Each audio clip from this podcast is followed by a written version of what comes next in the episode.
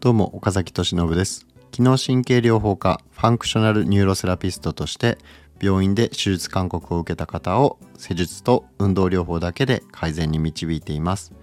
あなたはこのチャンネルを聞くことで動かすと関節とか腰が痛い思い通りに動けない自由に歩けないそんな体の慢性的な症状を根本改善するための知識を得ることができます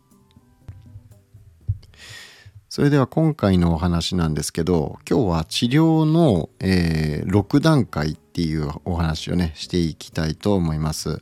えー、治療は6段階あるっていう、まあ、風に定義をして、えー、それぞれですね体の段階と、まあ、心の段階っていうのを6段階に分類して、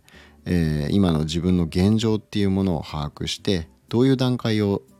経て、え症状が改善していくかっていうのをちょっと考えてみたいと思います。まず、えー、最終ゴールですね。治療のゴールをまず定義してみると、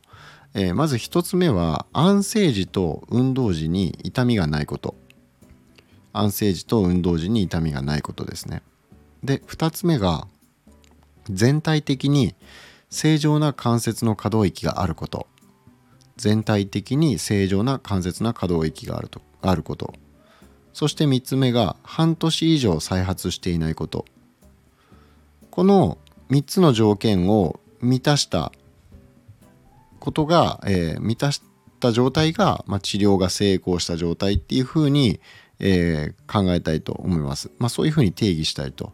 まあ、やっぱりまず安静時に痛みがあるっていうのはもうこれはかなりね、えー、炎症が起きてたりとか、まあ、ちょっとかなり問題があると考えられますし、えー、運動時に痛みがあるっていうのも、まあ、これもやっぱり克服したいと。えそして、えー、全体的に正常な関節の可動域があることっていうのは、えー、痛みはないけどやっぱ思うように動かせない関節があるってなるとそこは将来的に、えー、そこの周囲の関節あるいは隣り合ったところとかが、やっぱり問題が生じやすいと。まあ、つまり再発につながるリスクがある状態っていうのは変わってないのでやっぱりこれも克服したい、え、治療のゴールとしてはやっぱりこれも、え、ちゃんと関節が動く状態っていうのを作りたいとでそして、え、最後半年以上再発していないっていうのは、まあ、痛みがないし、え正常な可動域がちゃんと維持できてる状態が、え半年以上ってことなので、え、やっぱりこれはここまでいこうと思うとある程度、え、自分の中でちゃんと運動の、え、必要性体をメンテナンスする重要性っていうのを理解して実践できるっていうところまでいかないと、まあ、なかなかここまでは、えー、ここまでの状態っていうのはいけないと思うんですよね。まあ皆さんが治療っていうのをまあ、あなたがですねどういうふうに定義してるかその痛みがとにかく治ってしまえば、えー、もうそれで治ったってことでいいんですよって思ってる方も多分多いと思うんですよ。まあ実際いろんな、仕事があったりだとか、まあ、なんやかんや忙しかったりとか予算の都合とか、まあ、時間がどれぐらいかけられるかとかまあいろいろその制約があると思うんですよね。その中で痛みさえ取れたらいいんだっていう方も、まあ、かなり実際のところ多いと思います。まあ、ただこれは、えーまあ、僕の中では治療した治療が成功したっていうことには、えー、ならないんじゃないかなっていうふうに思ってます。えー、それはやっぱり症状が再発してしまう状態っていうのが変わってないからですね。えー、繰り返しお伝えしていることなんですが、えー、痛みっていうのは基本的には、えー、ちゃんと脳がそこの状態をマッピングできてないちゃんと認識できてないっていうことが一つ挙げられますし体の連動性ですね、えー、連動っていうものがうまくいってない時は、えー、これまた、えまあ、言ってみたらサボってる筋肉があるっていうことなので、えサボってる社員がいたらそのサボった社員の働きをカバーするために、え別の従業員が頑張らないといけないそしたらその従業員もいつしか疲れ果ててしまってダウンしてしまうと。まあ、それが、えー、腰痛だったり五十肩だったりとか、まあ、そういういろんな首のこりだったりとかっていうそういう現象として現れてるっていうことなのでやっぱりこの、えサボってる筋肉っていうものがしっかり働いてくる全体が強調して動くようになるっていうのが、えー、最低条件としてやっぱりあるんじゃないかなと。そういうことで、えー、この3つの条件ですね、えー、3つのゴールですね、え安静時と運動時に痛みがない、え全体的に正常な可動域関節可動域がある。しっかり関節が動くってことですね。で、え半年以上再発していないと。まあそういうふうに一つ定義してしたいと思うんですね。でそう考えた時にえこれ最終ゴールこれはま痛みがなくて関節が正常に動いてて再発を6ヶ月以上してなくてさらにセルフメンテナンスの習慣が身についてるっていうことですよね。でこの最終段階はさらにもう一個あります。えー、体の心配とか不安そういうものを忘れて没頭できる趣味や生きがいがあるっていう状態ですね。要は自分の体のことばっかり考えて、えー、健康健康とかってね、えー、過度にその自分の体のことを考えてしまう状態。もうそれしかなんだろう頭にないみたいな。まあご高齢の方ってね割とそういう方多いんですよね。もう常に自分の体のことしかもう考えてないみたいな方も実際おられるんですよね。でそうじゃなくてもう自分の体のことなんかほんと一切忘れて、えー、没頭してるっていう方はやっぱりすごいそのハキハキしててエネルギーが高い方が多いんですよね。まあ、そこが最終ゴールかなって僕は思ってるんですよ。もう体のことは、えー、もう完全に、えー、歯磨きをするように管理できていて、えー、運動ができていて運動習慣が身についていて、えそれプラスで、えもう体のことは一切忘れてもう没頭できるっていう何かがある、まあ、そういう方っていうのは周りにもすごいエネルギーをね与えれるような方なんじゃないかなと思います。そして、えその一つ下の5段階目ですね。この段階ももう十分治療は成功したと言える段階でして、えこの6段階目と5段階目は、えもう治療が成功した状態と言えます完全に。5段階目は痛みがない、えー、可動域はもう全体的に正常。そして再発していない期間が6ヶ月以上あってセルフメンテナンスの習慣もちゃんと身についてるっていう状態。でこの状態にまでなるともう自己管理に自信がついている状態なんですね。もうある程度自分でそれだけのことをね続けてきてちゃんと、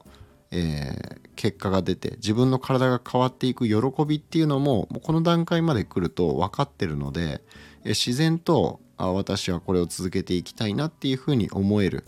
うん、体操の面白さ体が変わっていくことのあの楽しみ喜びっていうものもちゃんと理解してる状態なのでもうバッチリ成功してるって言えますね。で次4段階目なんですけど4段階目は運動の痛みはなくなった。安静時の痛みもない。だけどまだ可動域制限はあるっていう状態。思い通りに動かせない関節がある。あの動かない部分がある。こう例えば手を上げようと思っても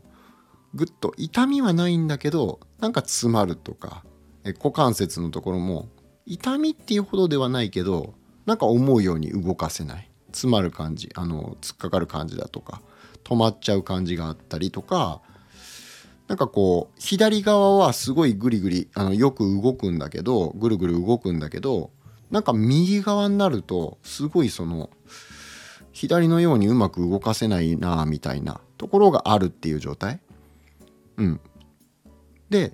えー、っと、まあそれが4段階目。で、意識的に体を動かす必要性っていうのはもう完全に理解できてるっていう状態です。この方も。4段階目。えー、習慣化もできつつあります。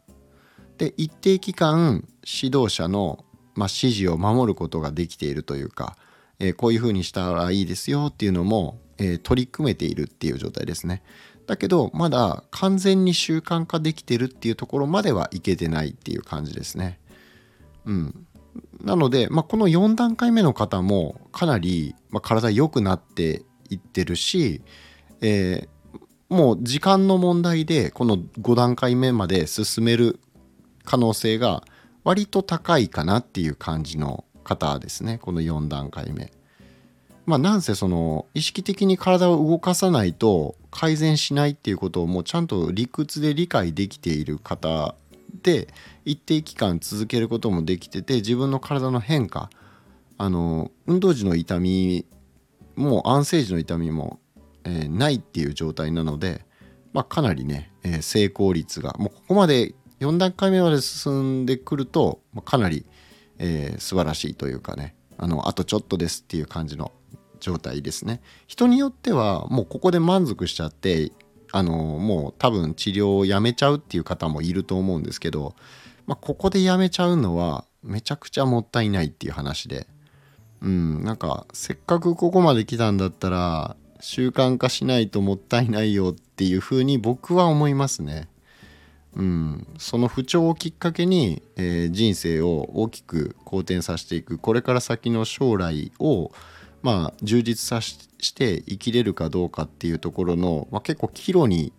立っているような、まあ、それくらいちょっと大げさに聞こえるかもしれないですけど、まあ、割と僕は本当にそれぐらいの、えー、インパクトがある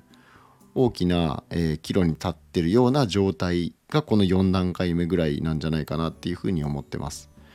で次、えー、その一つ下の段階3段階目ですね。3段階目は安静時の痛みはないっていう状態ですね。でだけどまだ運動時にはやっぱり痛みが出る。うん、手上げたりだとかこううんと椅子から立ち上がる時に膝が痛みが出るとか階段上り下りする時に痛みが出るとかだけど寝てる時とかに痛みとかそういうのは全然ないっていう状態ですね。座ってる状態とかね。でえっ、ー、と可動域制限も、えー、あるっていう状態ですね。うん。膝が完全に曲がらないとか伸びないとかまあそういう制限がある状態ですね。でえー、意識的に体を動かす必要性っていうのは理解できてます。この段階の方も。なるほど。リハビリあの運動療法が必要なんだなっていうことはちゃんと理解できてると。だけどなかなか習慣化につながらない。ただややりたいなとかあのやらなきゃなとか改善していきたいなっていう意思はある。けどなかなかその自分のまあ言ったら何て言うんですか理性と本能がせめぎ合ってて、えー、そのうまいこと自分をコントロールできないというか、まあ、やらなきゃいけないのは分かってるけど、うん、どうしてもそのなんだろうな減量ができないだとか運動習慣運動ができないだとか、まあ、そういうちょっとこう自分に負けちゃってるような状態というか、うんまあ、そういう感じですかね。まだちょっとこの段階の方はえー、っとまあやらなきゃいけないなとは思ってるけど正直どっかで心のどこかでなんかもっと 楽に治せる方法ないかなってちょっと思ってたりとか、まあ、要はその、うん、腹をくくれないというか、うん、あの他のもっと楽な選択肢を正直ちょっと探してるような状態。まあ実際そんなものはないんですけどあのまあ高額なお金出してね例えばその再生医療とか、まあ、膝とか分かりやすいですけどえ PRP 療法とか幹細胞治療とかで、まあ、何十万か出したら、えー、そういう自費治療とかっていうのもあるのはあるんですけどもちろんあの運動器カテーテル療法とかそういうのはあるのはあるけれども、えー、結局のところまあこれもね繰り返しお伝えしてるようにやっぱり神経を鍛えていかないといけない。えー、自分の脳から指令を出して、えー、動かしていくっていうことえー、感覚受容器をセンサーを刺激してあげて、えー、脳にちゃんとその場所を認識させてあげたりだとか、えー、ちゃんと筋肉関節が、え動く状態にして関節が正常に働いてくれる。正常な関節の機能を取り戻していく。強調して動ける、え運動連鎖って言いますけど、えしっかりと全体が強調して動く。えー、どっか部分的にストレスがかかったりしないようなそういう、まあ、機能的な体っていうのを作っていくためには、えー、これはもう運動療法は避けて通れないんですね。もうその現実を早く受け止めてしまった方が楽になれます。もう腹くくってしまった方が。うん。なんかどっかでねずっとこう何て言うのかな。それを避けて、えー、もっと楽にできる方法がないんだあるんじゃないかって思いたい気持ちはわかるんですが、えー、これはねもう有名なお医者さんも、えー、話してますが99%の、えー、変形性膝関節症は手術しなくても治りますよと。ただし運動療法が必要ですと。まああの体重が重い方に関しては減量が必要です。減量と運動療法をしっかりやれば、えー、手術は避けられますよっていうのはこれはもう有名な、えー、黒沢先生もおっしゃられてますし、えー、まあ他にもね有名な先生がもう皆さん口を揃えて、えー、運動療法と減量っていうのはもう膝に関してはもうはっきり言ってます。でこれいろんな研究のエビデンス、えー、科学的な根拠もしっかりあります。なのでもうそこからねいつまでも逃げるようなことはせずに、えー、腹をくくって、えー、プロと一緒に頑張っていきましょうっていうところですね。で、えー、3段階目ちょっと話が、えー、それてしまったというか、えー、長くなってしまったんですけど3段階目をもう一回言うと安静時の痛みはないで運動時には痛みが出るし関節の制限もある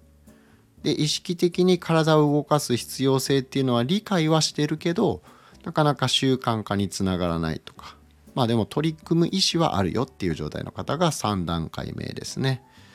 で次、えー、2段階目の方その1個下の2段階目の方ですね。は、えー、運動時に強い違和感とか痛みがあります。動かすと痛いっていう状態ですね。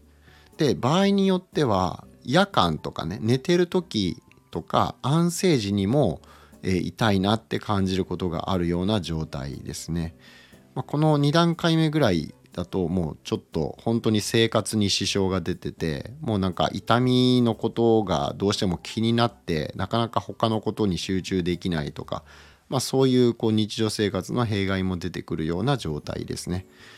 で体を動かす必要性を理解してるかどうかっていうところで言うとうんまだちょっと完全には理解できてないかなっていうもうちょっとこう説明が必要かなっていうような状態の方が多いですね。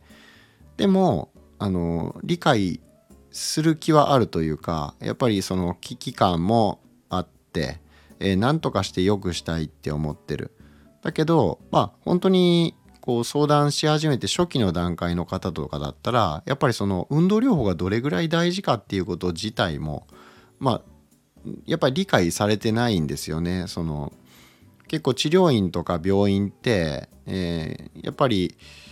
その受け身のマッサージだったりだとか、まあ、注射だったりとか痛み止めの薬だったり湿布だったりっていうそういう対症療法にやっぱり慣れちゃってる方も多いのでそこで痛いのに運動療法って言われても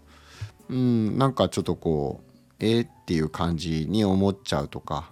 まあ、その運動療法とか神経的な治療っていうのがアプローチっていうのが、えー、どれぐらい体が大きく変わっていくかっていうこともやっぱり体感したことがないのでなかなか理解できないんですよね。うん、まあなんだけど、えー、それは理解する気はないわけではないので、えー、そういう方は、まあ、この2段階目っていうところですね。なのでその体の、えー、段階とこの心の段階っていうのもやっぱりあるわけなんですよね。体がすごい悪いのにそのメンタル的にも精神的にもこうちょっとこう取り組む気がないというかもう完全に他力本願だっていう人もいたりとか、うん、まあいろいろなんですけどまあこの2段階目としてはそういった形で、えー、運動時に強い痛みとか違和感があって、まあ、ちょっともう夜中安静時そういった時も痛いと、まあ、割と体悪い状態ですよねこの状態だと。まあそういう感じですね。で、えー、1段階目、まあ、一番下の段階っていうところなんですけど、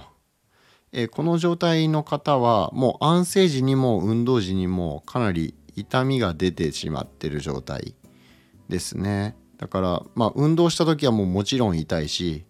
安静にしてる時もなんかこう痛みが気になってなかなか他のことに集中できないっていうところ。で、えー、体を動かす必要性っていうのは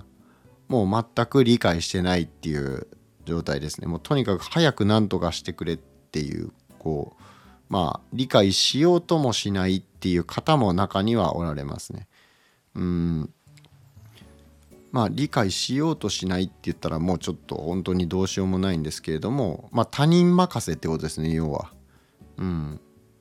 あのまあ他人任せだとやっぱり良くならないんですけど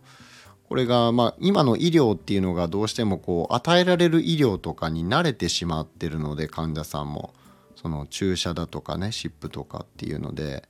えそれでまあ即効性がやっぱりあるのが対症療法の特徴なんですよね。その施術なんかもそうなんですけどある程度すぐその施術受けたりとか、えー、薬とかでその場で痛みはちょっと引いたりするじゃないですか。うん、なので、えー、それでごまかしながらごまかしながらずっとまあ楽なんでねそれは対症療法っていうのは。ただ対症療法のデメリットっていうのはそのメリットが、えー、即効性があるっていうでしかも楽っていうメリットがあるんですけど最大のデメリットは持続時間が短いっていうことですね。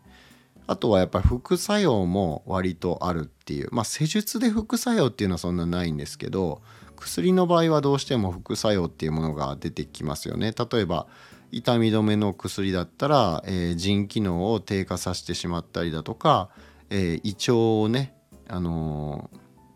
胃腸に対してちょっとこう、え悪い影響を与えたりだとかっていうのもあるので、まあ、最近はそのロキセンロキソニンなんかもあのやっぱりその胃腸に負担かからないような仕様に、えー、その改良とかはされてるとは思うんですけどそれでもやっぱりね、えー、まあ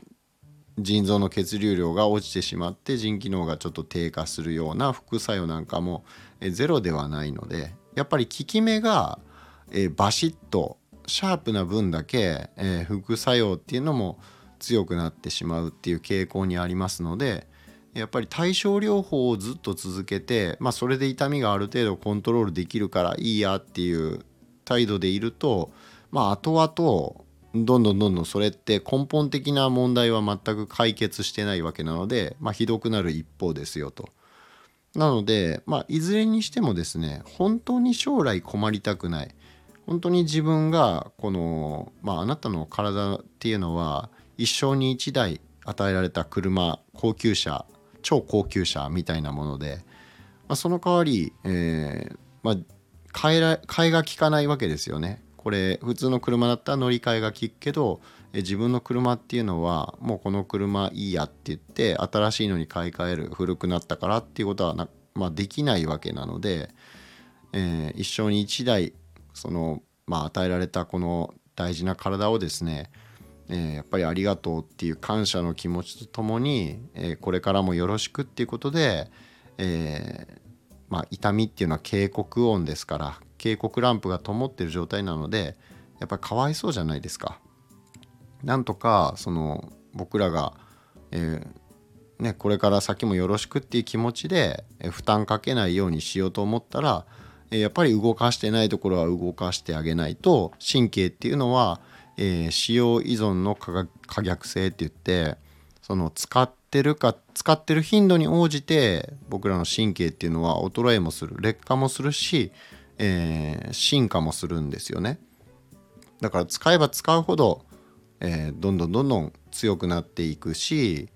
まあ体調も良くなっていくんですけど使わなかったらどんどんどんどんその悪循環が起きていってしまうので、えー、これはやっぱりどこかの段階で僕らがそのもう腹をくくるしかないと思うんですよね。それが早ければ早いほどもちろんいいんですけどなかなかその本当にいよいよもう例えば極端な話もう全然もうしびれで歩けなくなるようなことがあったりしたらその時初めて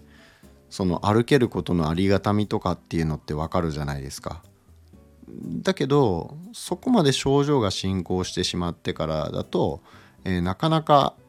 そこから良くなっていくのもかなり険しい道になってしまうっていうことなんですよね。例えばそのまあ登山で、えー、ゴール頂上まで上がりたいんだけど、えー、まあなんとかなるさっていうことで食料とか飲み物とかもあんまりちゃんと用意してなくて、えー、まあ天候が悪くなった時とかに初めてあもうちょっとちゃんと用意しときゃよかったなとかってなってももう引き戻すのにもう引き戻せないし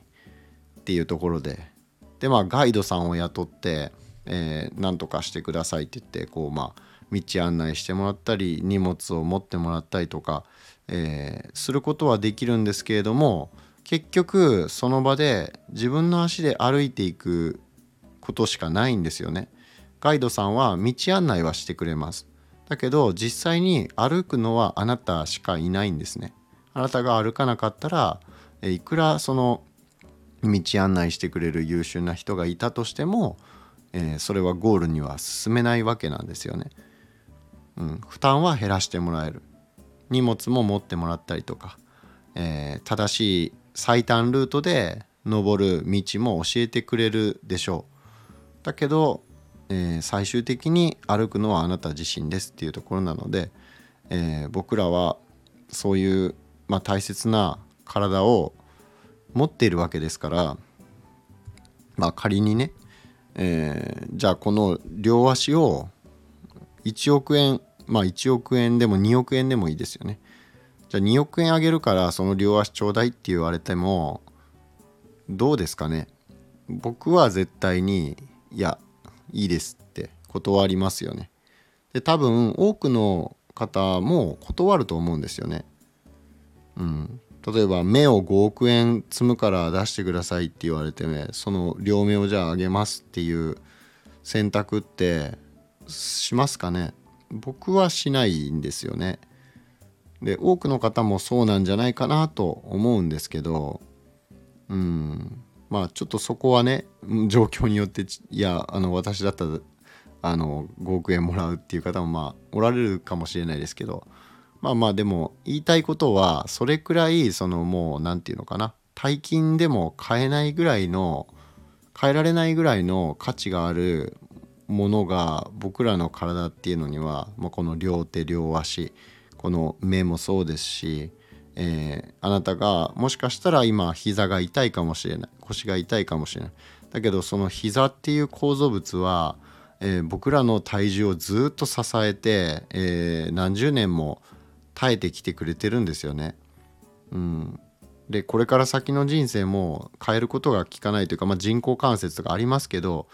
えー、仮にその部分的に変えたとしても、えー、繰り返しお伝えしてるように体っていうのは結局強調してできてるものなのであの部分的にどっか変えたらその影響が他のとこに全然出ないかって言われるとこれはそういうことは言えないんですよねなかなか。なのでまあ手術もしたくないじゃないですかそもそも。うん、だからいよいよの状態になってからそういう風になって困ってるっていう方も実際、えー、僕は高齢ご高齢の方の訪問治療をメインでやってるのでよくそういうねしかも重症の方ばっかりなんですね担当してるのが。なので本当に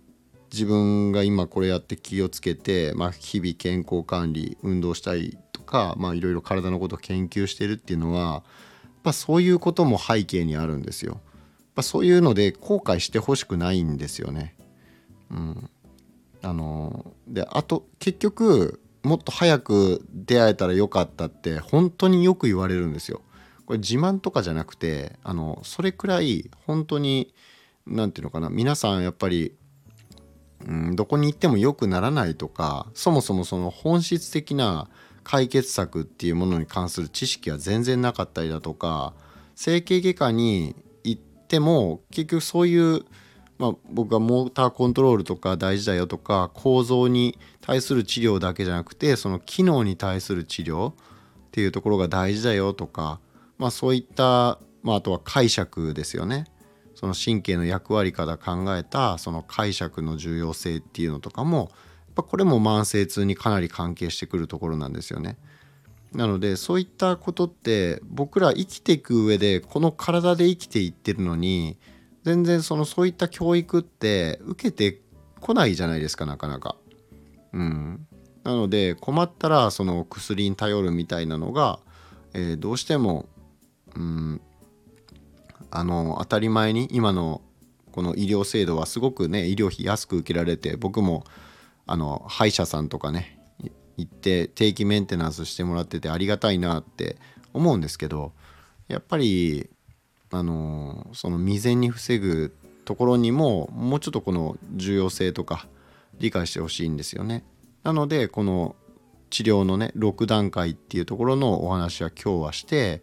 えー、自分はどの段階にいるかなっていうのをちょっと考えてみてほしいんですよね。うん、でまあ僕としてはやっぱりこのまあこの放送でもお伝え繰り返しお伝えしているのでこの運動療法の重要性とかまあその自分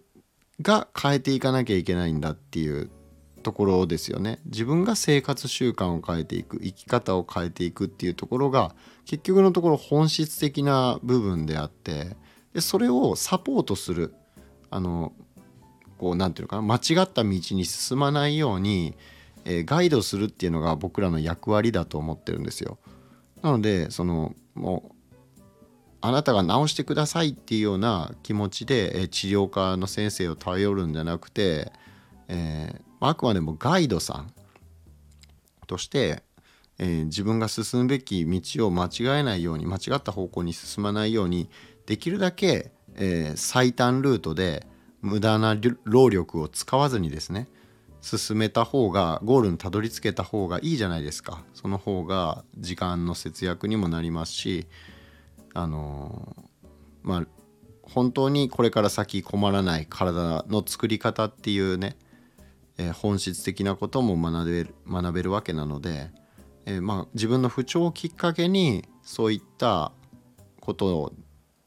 まあ変えていくっていうことですねに取り組んでいただけたら、えーまあ、その解釈をそういうふうに変えるっていうことですよね。自分の不調っていうのはなんだよこの体はっていうふうにとかまあそのなんで私ばっかりって思うかもしれませんが、えー、これっていうのはそれをきっかけに自分が大きく人生好転させていけた人もたくさんいますのでそれをいいきっかけにしていい機会にして、えー、不調をきっかけに人生をどんどん良くしていけたらいいんじゃないかなとそういう場にすればいいんじゃないかなと思いますので、えー、この6段階ですねありますので、えー、一番上の6段階目を目指してですね、えー、僕らこの体と向き合っていけたらいいんじゃないかなと思います。ということで、えー、今回の放送は以上で終わります。